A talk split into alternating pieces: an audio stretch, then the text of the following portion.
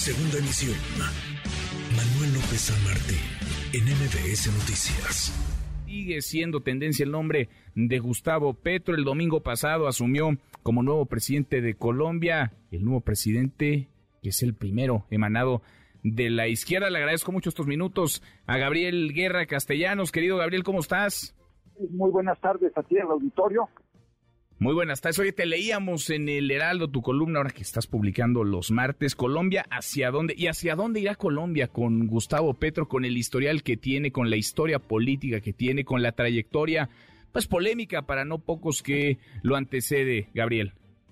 Pues mira, eh, un personaje muy interesante sin duda y muy interesante viendo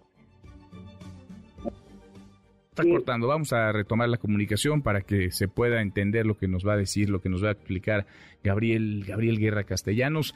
Es pues una, es un parteaguas, vaya, es una situación distinta en Colombia. Se había acostumbrado a un bipartidismo, los presidentes venían de la derecha o de la del centro derecha, pero nunca de la izquierda. Y Gustavo Petro trae un historial que lo remonta a la guerrilla, después entra a la vía institucional, gana las elecciones y genera una enorme expectativa. Gabriel, ahora sí, a ver si tenemos mejor suerte en esta ocasión. Te escuchamos, Gabriel. Ahora sí, a, ver, a ver si la, comunicación no nos hace como Twitter. A ver si no se nos cae, exacto. Querido Manuel.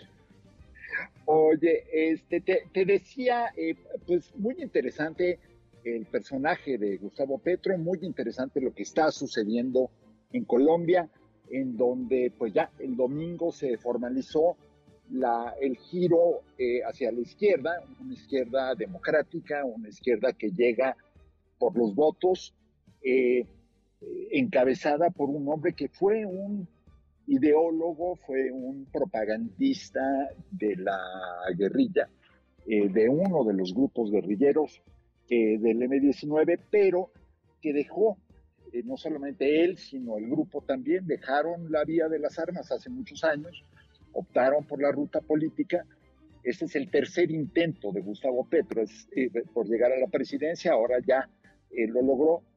y es importante señalar eso del tercer intento, querido Manuel, porque no es alguien que de repente se convirtió hace unos meses o un par de años a la democracia, no alguien que lleva muchos años ya en la vía político-democrática, eso creo que es relevante. Eh, yo siempre he dicho, y creo que esto lo hemos platicado tú y yo fuera de micrófonos, fuera del aire, Manuel, eh, yo siempre eh, preferiré que un antiguo guerrillero se vuelva a la política a que un político se tenga que ir a la guerrilla por falta de vías y opciones.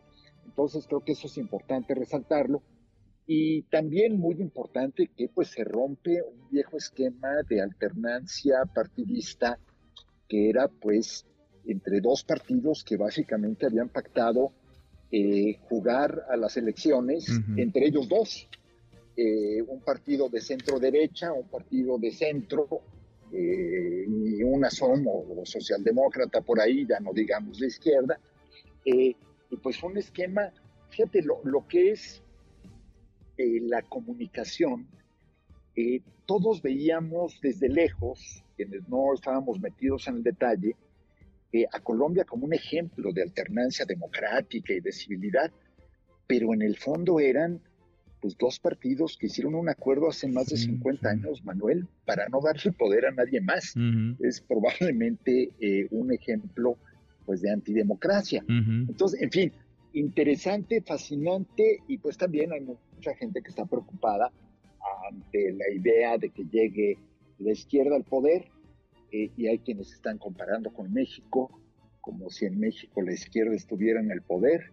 En fin, eh, creo que da para mucho eh, que analizar, pero sobre todo para observar muy de cerca este experimento democrático de izquierda eh, en un país que vaya, que si tiene problemas sociales, civiles, en fin, de todo tipo. Había un bipartidismo, como bien dices, eh, pactado, era muy útil, funcional para ambos partidos, uno de derecha a derecha, el otro, digamos, centro, centro derecha, eh, dos partidos que no invitaban a nadie a su fiesta, que no invitaban a nadie a jugar su, su juego. Gana Gustavo Petro en el contexto de una América Latina, Gabriel, que está virando a la izquierda. ¿Cómo entenderlo?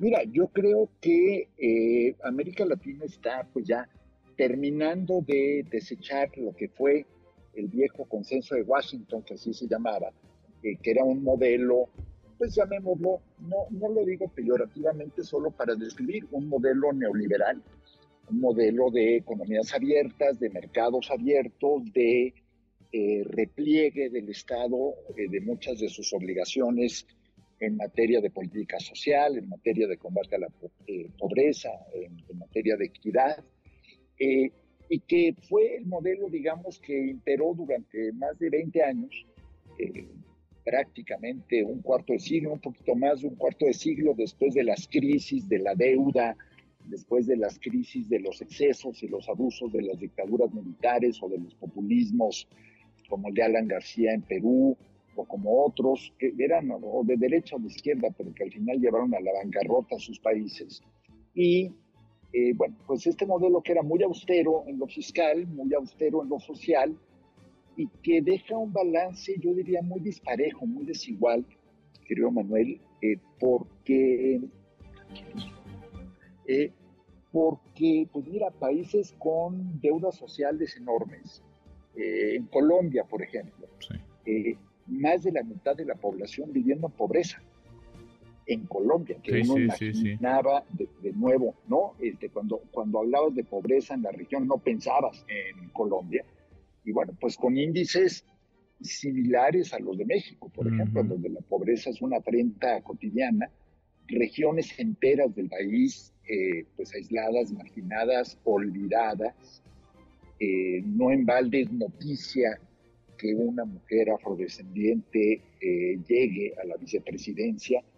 En Colombia es la primera vez que eso sucede, pero además una mujer afrodescendiente que fue activista y luchadora social y por el medio ambiente, que fue empleada doméstica, que pasó penurias, que pasó a premios.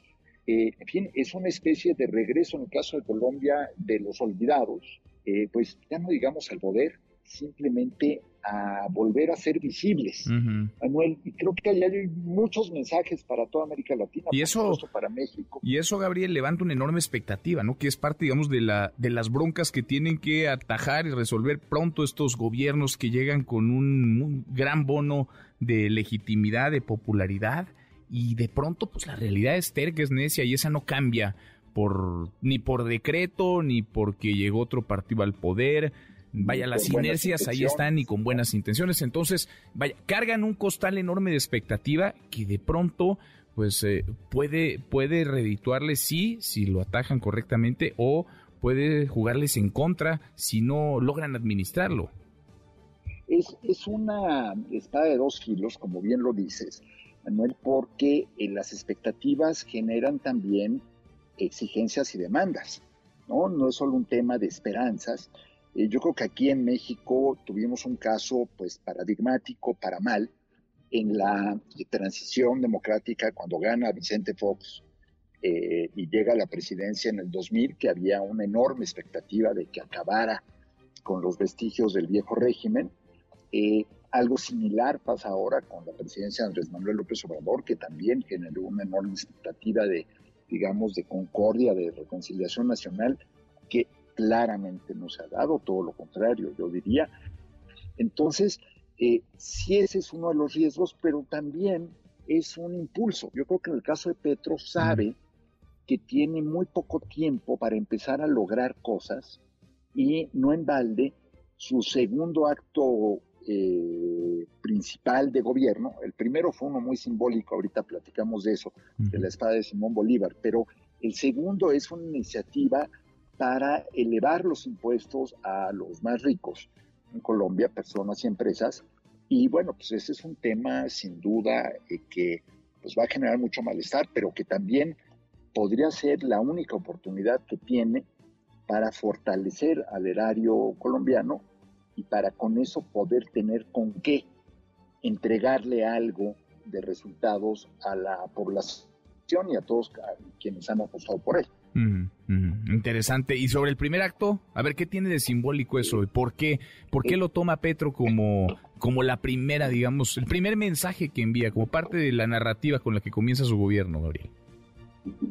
Bueno, eh, Simón Bolívar, pues es el libertador de las Américas, es el hombre que además eh, propugna la igualdad, en fin, es es un personaje épico en toda América Latina, pero muy particularmente en Colombia y Venezuela, eh, es eh, además, porque en México tenemos a varios padres de la patria, pero no hay, un, no hay una figura equiparable a la de Simón Bolívar en México. Tenemos aquí a Hidalgo y a, Morelos y a Iturbide y a tantos otros que jugaron un papeles eh, muy relevantes, pero Simón Bolívar es Simón Bolívar y él quería como una muestra de eh, pues lo que él llama el renacimiento de Colombia, eh, usar la espada simbólicamente en su toma de posesión. Y en un acto, a mí me pareció un acto eh, realmente que te muestra pues, los tamaños de cada quien. el presidente saliente, Iván Duque, prohibió que se moviera la espada. Fíjate nada más. O sea, un, finalmente es un capricho porque no hay, pues no es este, eh, no es el penacho de Moctezuma que se mm. vaya a desilvanar si lo tocas, ¿no? Eh, pero era un, un, gesto de Petro de decir, te niego el simbolismo porque tengo el poder. Y entonces la primera orden que da Petro como presidente es que le lleven la espada de Bolívar para la ceremonia de toma de posiciones. Creo que es altamente simbólico, pues no solo por la espada. para que se vea quién manda, ¿no? ¿Quién ejerce el poder? Para que se, que se vea quién manda, pero que también que se vea el tamaño de las mezquindades en la política, ¿no? Es, o sea, a mí me pareció realmente asombroso. Eh, nunca, nunca eh, he sido fan de, Duque, que me parece que entre otras cosas dinamitó el proceso de paz, pero eh, eso, bueno, ya fue verdaderamente este, de, antología. Eh, y, bueno, y tienes después también otro gesto que muy simbólico y que la próxima vez que alguien te diga, nombre eh, pobre de España, cómo la critican en América Latina, el rey de España se niega a ponerse de pie eh, ante eh, la simbología de Bolívar. Es un gesto de nuevo 500 años después, 510 años después de la conquista y 210 años después de la independencia de Colombia, eh, un gesto pues de un, de un país que fue colonizador y que no aprende a reconocer su nueva realidad. Varias lecturas. Interesante, por lo pronto comienza una, pues una nueva era, un nuevo capítulo en Colombia, a ver cómo les va, ojalá bien. Gustavo Petro ya es eh, presidente, desde acá había mucho afecto hacia él, el presidente López Obrador, allá anduvo el canciller, estuvo la esposa del presidente, la escritora y la historiadora Beatriz Gutiérrez, hubo palabras de Petro hacia México, en fin, lo iremos viendo, ojalá Ojalá que salgan un país entrañable, sin duda, por muchas razones. Solo merece cosas buenas Colombia, ojalá que las tenga. Ojalá. Querido Gabriel, gracias, gracias como siempre. Abrazo fuerte, querido Manuel. Otro de vuelta es Gabriel Guerra Castellanos, Colombia. Vamos a ver cómo le va a Gustavo Petro. NBS Noticias.